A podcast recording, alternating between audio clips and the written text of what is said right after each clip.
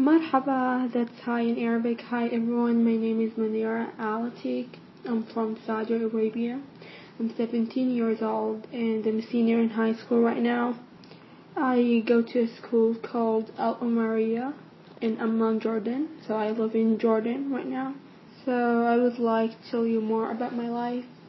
So I have three sisters and two brothers, and I'm the oldest sister. So yeah, yay me.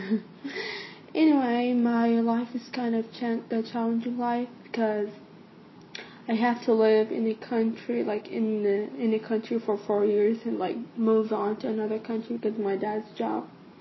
My dad's work in the Saudi uh, policy. That's why.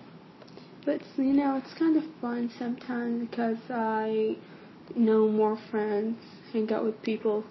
I see different cultures, religions, and everything. So yeah, that's pretty cool. You know, sometimes I learned English, Arabic, and uh, I wish I'm going to, and I wish to learn French and Spanish. You know, it's kind of fun to go around and stuff.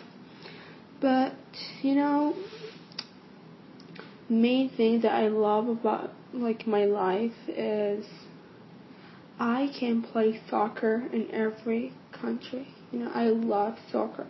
I love sports. I just love them so much.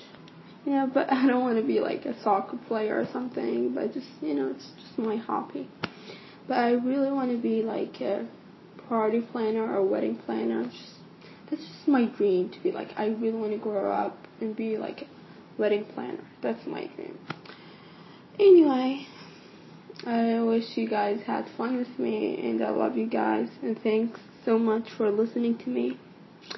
And yeah, bye. Yay!